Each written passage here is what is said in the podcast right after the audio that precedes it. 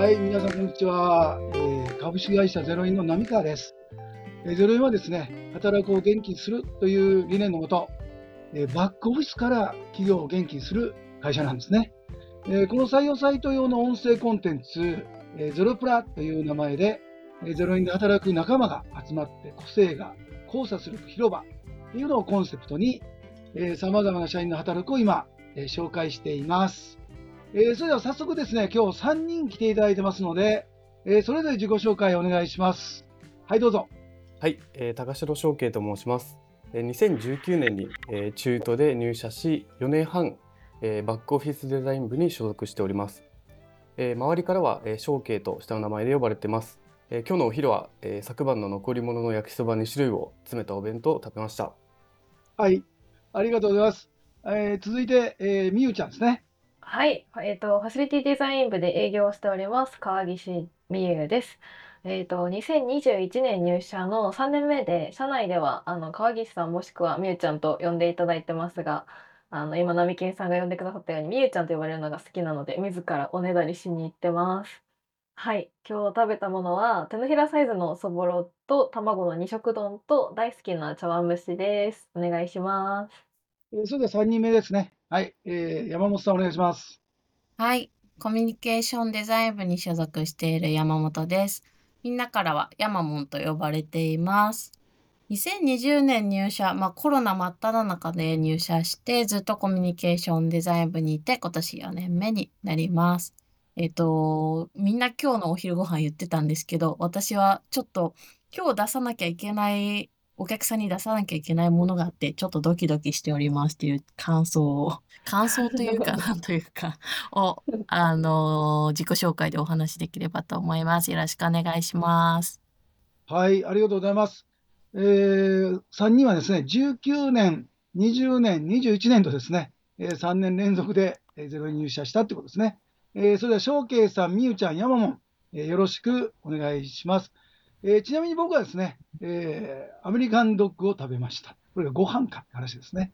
えーそれではですね、例の掛け声で始めたいと思います。えーあの、あれですよ、せーのゼロプラでいきたいと思います。それでは皆さん、声を合わせてください。せーの、ゼロプラプラ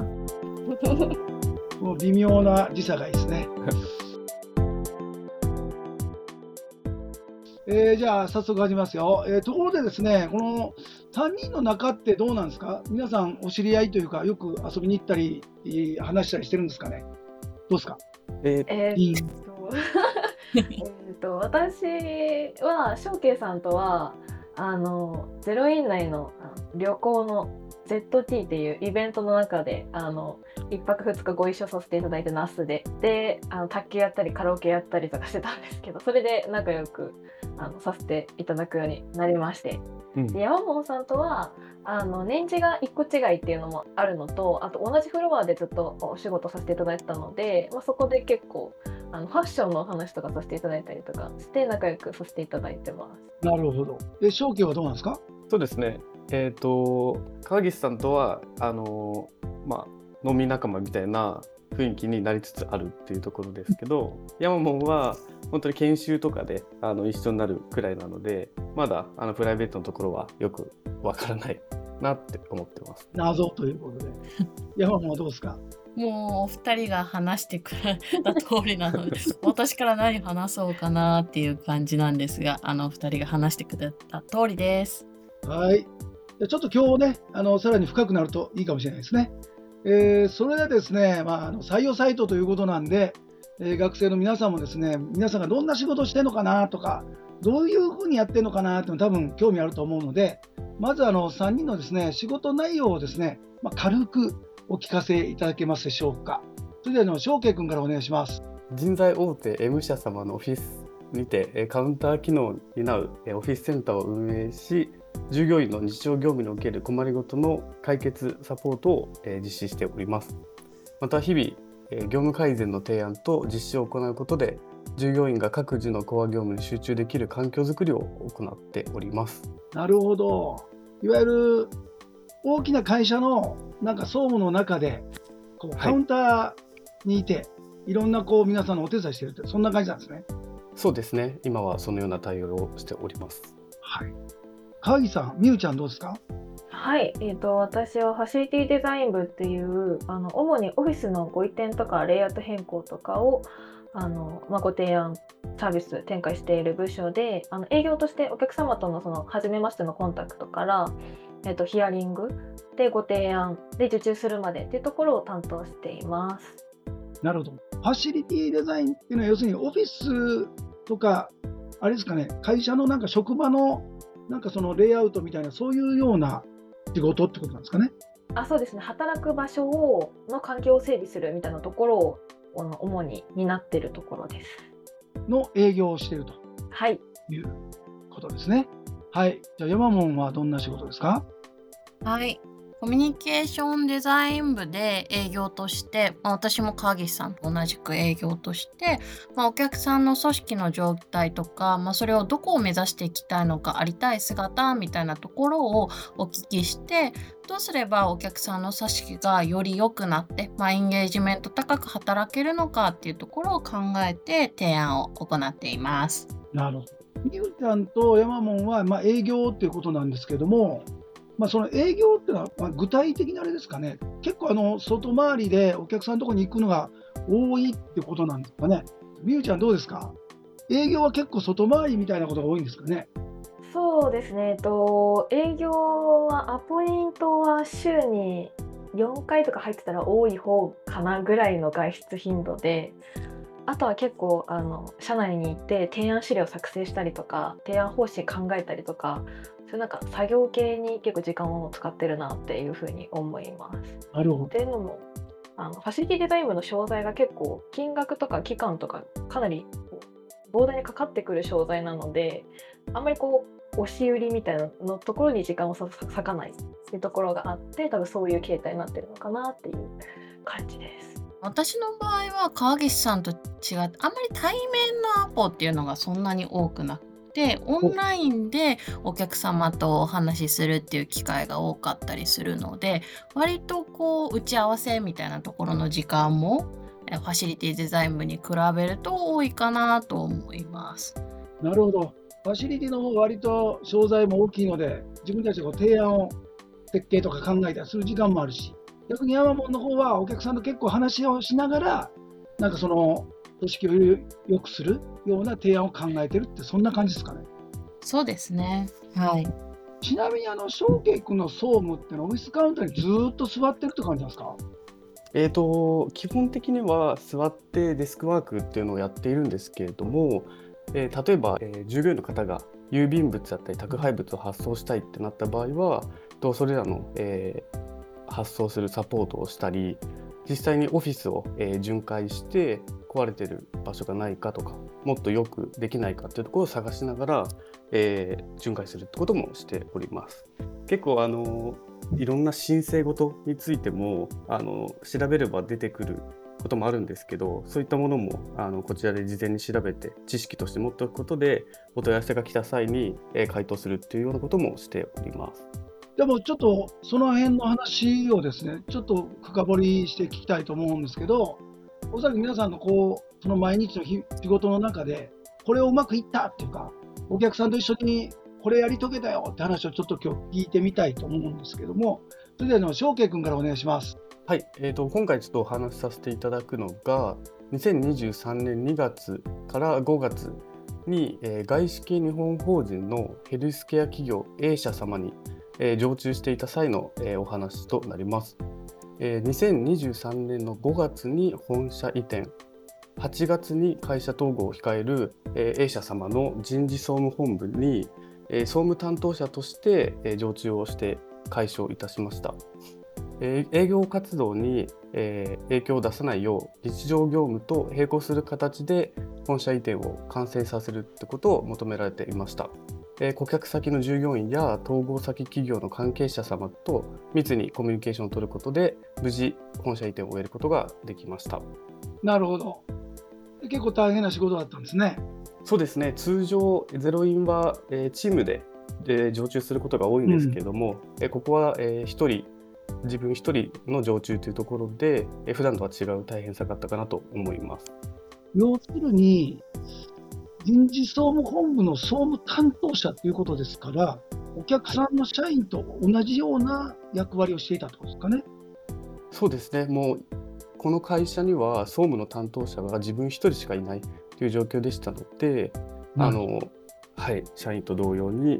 えー従事していたという形になります。ちなみにこの本社移転っていうのはどのぐらい大変なことなんですかね。どれくらい大変？そうですね、まあ、通常あの本社移転がなければいつもの、えー業務といいますかを回すだけでは、えーいいんですけどもそれにさらに、まあ、本社移転するにあたっていろんな複合機であったり、えー電気だったりいろんな会社の、えー担当者にそのその本社移転を伝えるとかっていうところであの調整が発生するので、えー結構大変でした。日常業務もやりながら、そのいわゆるお客さんがやろうとすると難しいから、そはいれから全部長家がやったっていう、そんな感じなんですかね。そうですね実際には、えー統合先企業の、えー関係者の方も統合後の運用を一緒に考えるっていうところはやっていたので、まあ、そうですね統合先企業の方と一緒に進めていたっていう側面もあったかなと思います。これはあのさっき聞いていたそのカウンターの総務のカウンターの仕事というよりは、よりちょっとこうオフィス、職場、働く場の仕事に聞こえるので、これ、みゆちゃんからしても、これ、結構興味ある仕事なんじゃないですか？あ、めちゃくちゃ興味ありますね。あの私たちがやってるのってあの結構総務の方々ではできない範囲にはなるんですけれどもなんであの総務の方がやってる範囲と私たちがやってる範囲がこう被ることはないんですけど逆にそのオフィス移転とかレイアウト変更とかの社内での旗振り役になるのって結構総務の方が多いのでなんかそういった総務の方の負担を減らすためにはどういった情報をお渡しすればいいのかとかも我々の仕事を普段してる仕事からじゃちょっとわからないところはあるのでなんか証券さんとか総務の立場であのオフィス移転とかに関わった経験がある人のお話とかってめちゃくちゃ興味あるなと思います。なるほど。まあ、同じオフィスが移転するにも、総務がやる仕事と、ゼロ円が引き受ける仕事、若干違うってことなんですね。そうですねフェーズがやっぱりどうしてもお客さん契約者本人じゃないと取り合ってもらえない、うんあのなんだろう手続きとかもあるので多分そういったことを総務の方ってされると思うんですけどなるそういうのはどうしても弊社ではできないってあります。上流工程。そうですねどうですか、翔平君。これ、あの、もうちょっとこう、いろんなノウハウとか、あの、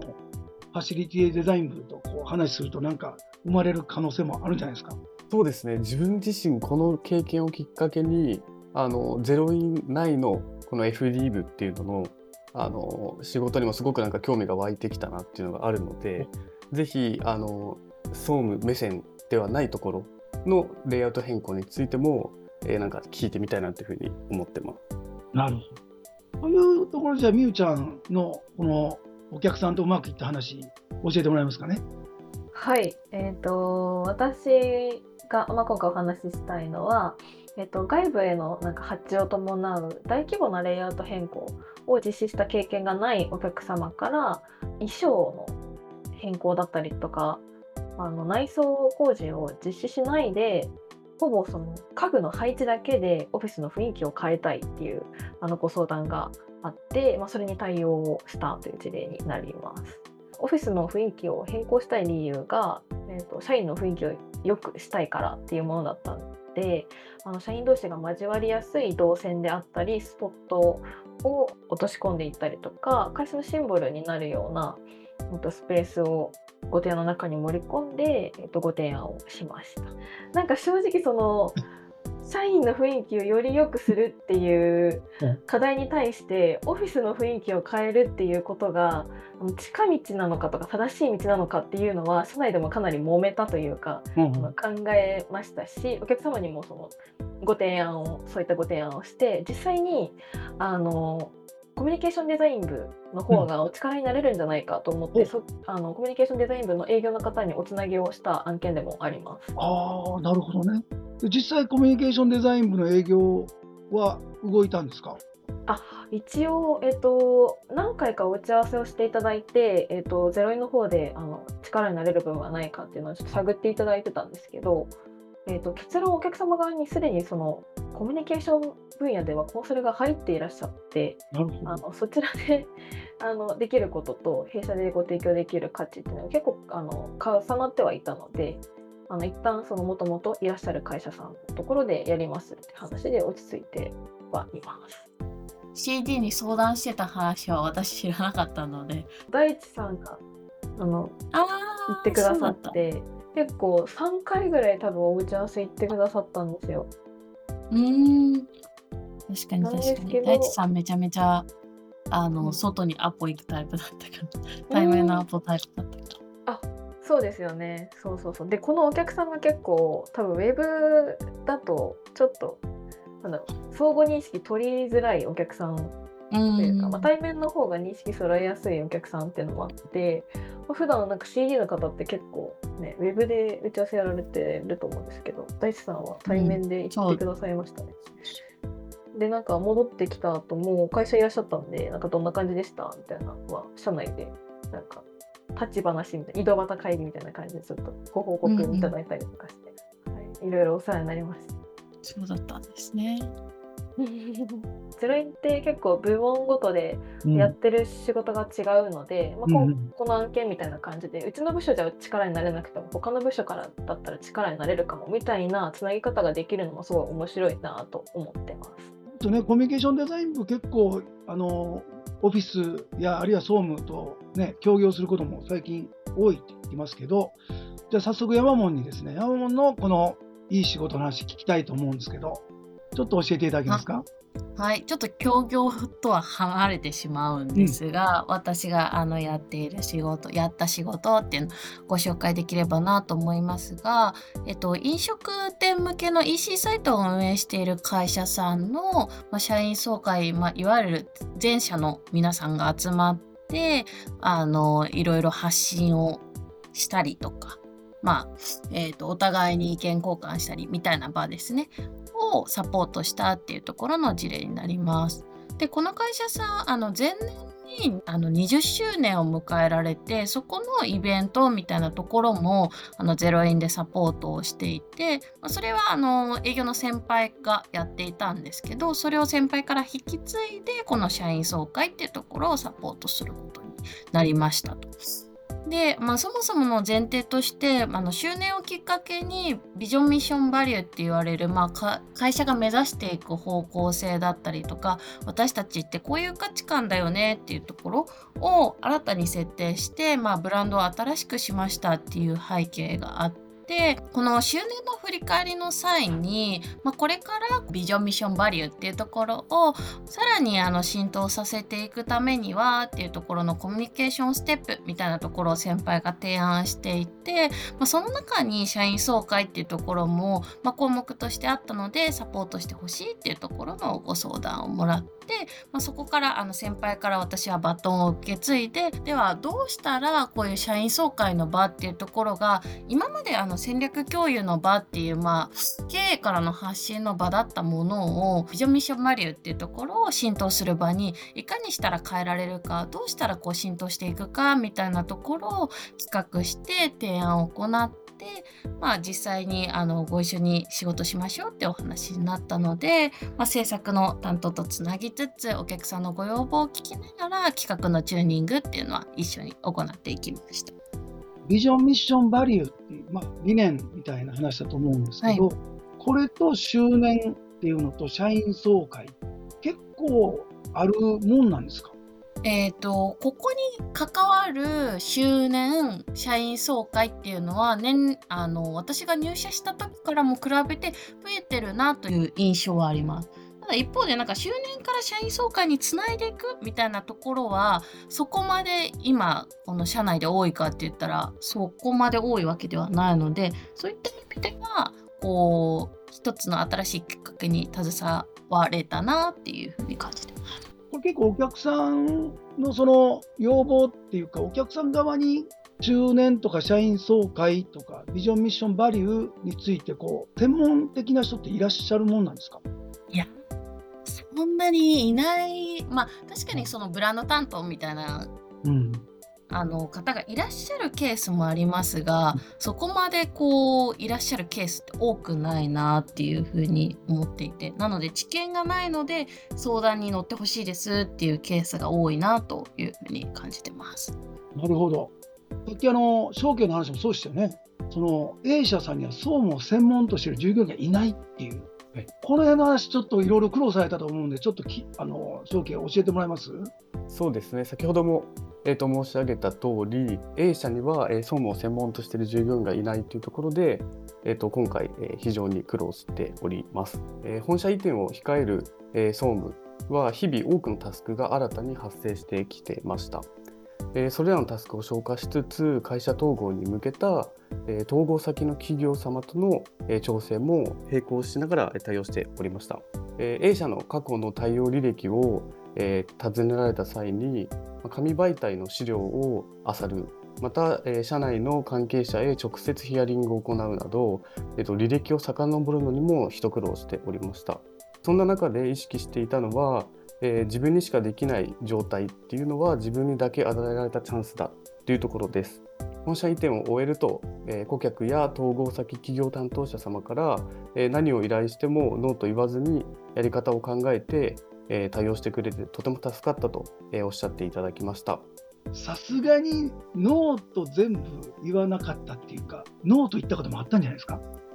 えーとまあ、厳密にはノーと言ったんですけども、えーとまあ、さらにこういうやり方があるんじゃないですかっていうところで違うやり方を提案するっていう形でのノーは、えー言ったかなと思います。自分にしかできない状態は自分にだけ与えられたチャンス。かっこいいな。うん。僕たち BD 部のメンバーは、えーできる方法を考えようっていう、えーまあ、標語みたいなものスタンスを、えー結構、えー浸透させつつあるのでみんなどんな状況になっても多分こういう、えー考え方になるかなとは思ってます。マギさんどうですか？マギさんのその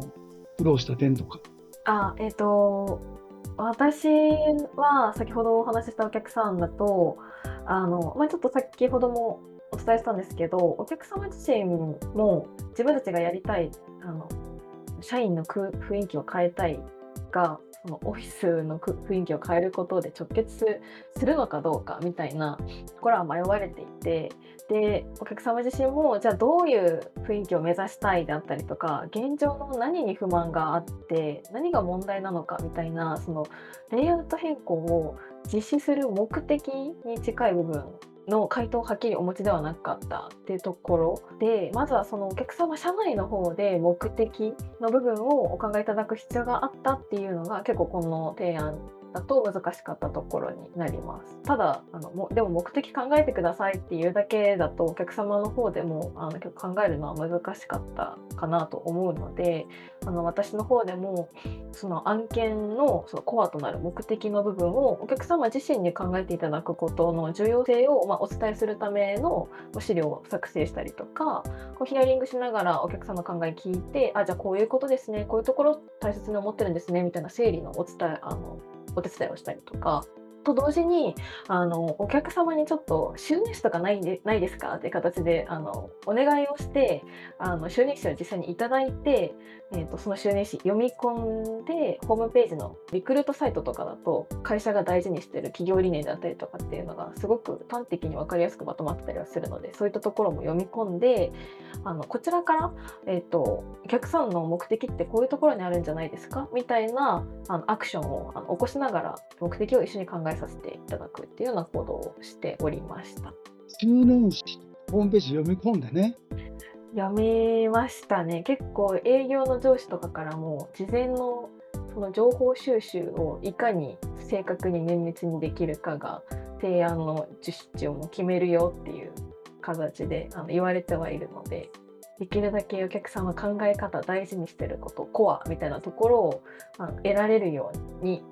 時間を割いたっ感じですね。あれですかね、お客さんってこう、自分たちが分かってないことっていうか、整理できてないことが多いって、そんな感じなんですかね。そうですねなんかうちにいるとわからないところ見えてこないところを、まあ、外側からこう見る立場として、えーとまあ、お声掛けをするであったりとか整理をお手伝いするっていうのはすごくできるところだなと思ってます。なるほど。まあ、その周年誌とかね、ホームページ採用ってなると、コミュニケーションデザインにもちょっと近いかなと思うんですけど、ヤモンはどんな感じでしたか？そうですね。まあ先ほどの案件だとこう先輩から引き継いだってお話しさせていただいたかと思うんですけど、まあ、こう先輩に対する信頼みたいなところ、まあ、イコールゼロに対する期待みたいなところを持っているような状態だったので、まあ、いかにこう期待を壊さないでゼロインっていう会社をあの信頼してもらうかっていうところは一つ難しいポイントだったなというふうに思います。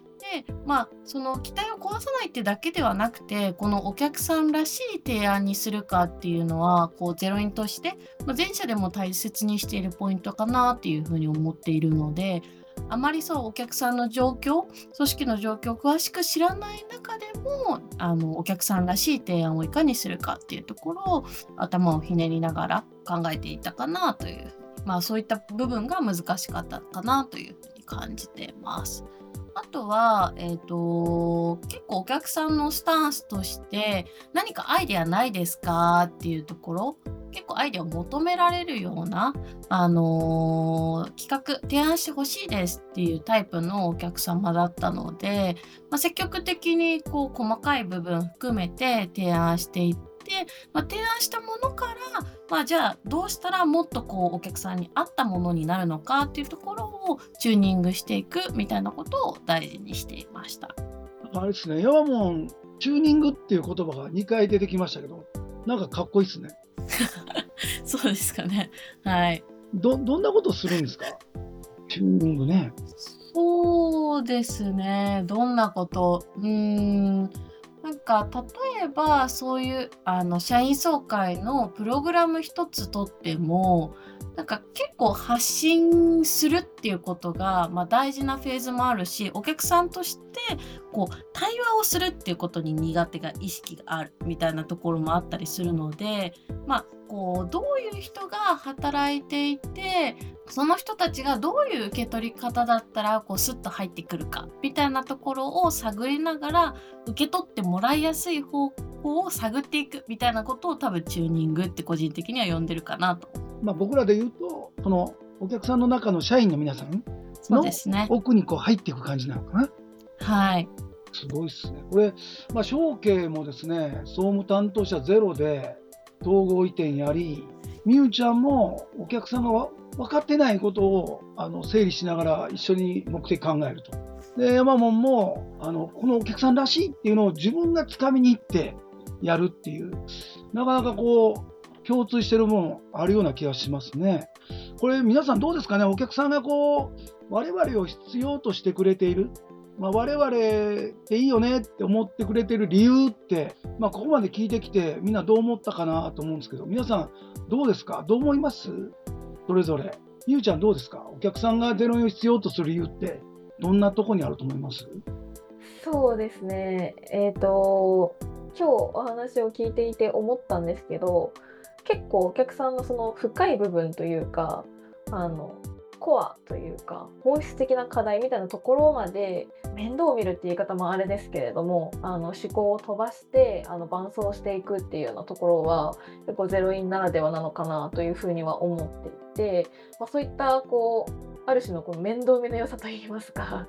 寄り添う力みたいなところは結構お客様からゼロインをあの期待していただいているというか好評いただいているところなのかなというふうには思いました。統計どうですか？えー、そうですね今、えー、川岸さんが言ってくれたのもすごくあのまさにその通りだなと思うんですけどやっぱ何より結構あのゼロインって人がいいなっていうのを思うことがあるのでそういう人の良さをまず買ってくれてその後ゼロインの商品というかをよく、えー、知ってくれるってお客さんが多いのかなっていうふうに僕は思いました。人の良さね入り口ね山門どうですか？そうですね。まあ、2人が言ってくれたことはまさにだなと思って、ちょっと補足をすると、私なりに補足をすると、なんか困った時に何とかしてくれる存在だなっていうふうに思われてるなっていうふうに思っていて、なんか駆け込み寺じゃないですけど、みたいな感じで、ちょっとデロイさん助けてくださいみたいな感じでやってくるお客さんが多い。で、そういったお客さんに対して、まあ、人の良さだったりとか、あと伴走力みたいなところを駆使しながらというかこうお客様に寄り添いながらこう価値提供していく存在かなというふうに思ってます。皆さん、あのまあ、ゼロイに来て3年とかだと思うんですけど、そのまあ、バックオフィスっていうとあれなんですけど。も、まあ、総務だったり、まあ、周年行事だったら広報とか経営企画室、それからオフィスだったら、まあ、オフィス担当してる総務の人っていう、まあ、バックオフィスが、まあ、ゼロインのお客さんっていうことなんですけど、やっぱりその日本の企業のそのバックオフィスっていうのは、やっぱりゼロインがいないといけないっていうか、ゼロインがいるといい風になるって感じなんですかね。うんそう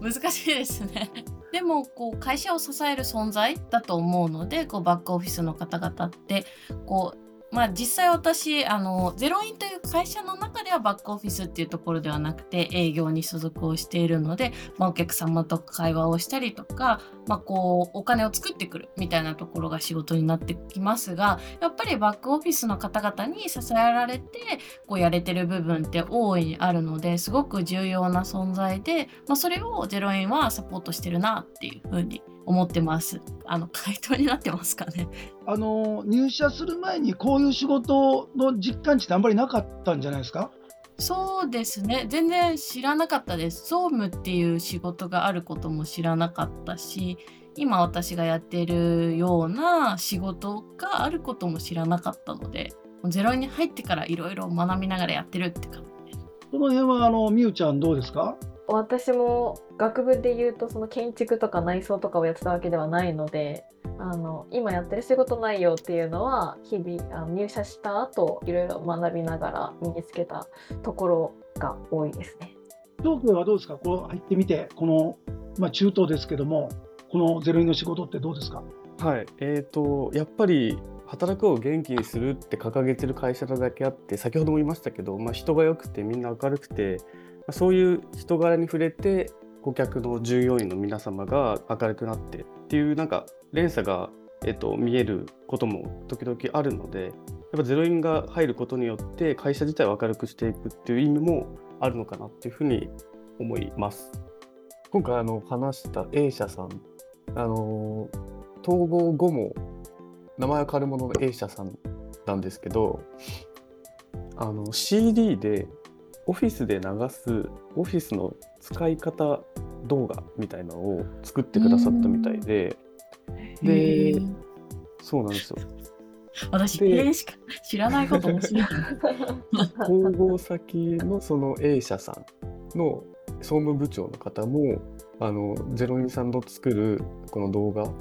はなんか面白さもあるしキャッチーだしいいよねっていうので僕多分統合後1ヶ月ぐらいしかオフィスいなかったんですけど会うたんびにその話してましたね。ねえ。えそれってなんか証券さんがゼロインだっていうのが知っててでゼロインでこういうサービスしてますっていうのをなんかお伝えしてった感じなんですか？いや。こういうことできますみたいな。何からそのもともとこの会社統合する前から動画をあの発注していてで高城が入ってきて多分ゼロインさんだよね高城君もみたいな感じでこれ作ってもらったんだよ君のところみたいなので あそうだったんですねつって。社長がなんかいろんな NG 行為をしてそれダメだよってやる映像で。従業員の人も結構あの休み時間とかにあの見ながら笑ってるっていうのもなんか面白い光景だった。ああいいですね。それぜひゼロインでもたあ確かにいいね。それ作ってほしい。面意外とまあでも結構 BD とか FD の人からお仕事をご相談してもらってみたいなのは多い気がします。私があんまり多分それを担当しない担当すること少ないっていうだけで、うん。なんか割と効くなとは思ってるので、なんか結構シナジーが生まれていくといいです。そうですよ各部署親和性は高いですよねうん。担当者一緒のことも多いです。だってインハウスの方から今常駐してる先の会社さんが移転するらしいんですよねとか言ってフリーに案件来る時もありますしうんうんうん。逆にそう FD から移転するお客さんに対してその移転前後だけのそのスポットでのインハウスの介入みたいな案件でご紹介することもあるし CD の方はそもそも一緒にご提案行ってコンセプト提案とかしてもらってますしみたいな結構どの部署ともつながりあるなって思いながら仕事して話好きなんですね。はい。まあ、ということで、まあ、そろそろこれで一旦、えーちょっと締めたいなというふうに思うんですけども、えーと、ゼロイン採用ホームページもですね、えー他のいろんな記事載ってますので、ぜひご覧ください。それではゼロプラ、えーこの、えー入社3年目、え以上の皆さんの、えーこの座談会とか語り合い、えー終わりたいと思います。それでは皆さん、さようなら。さようならさよなら。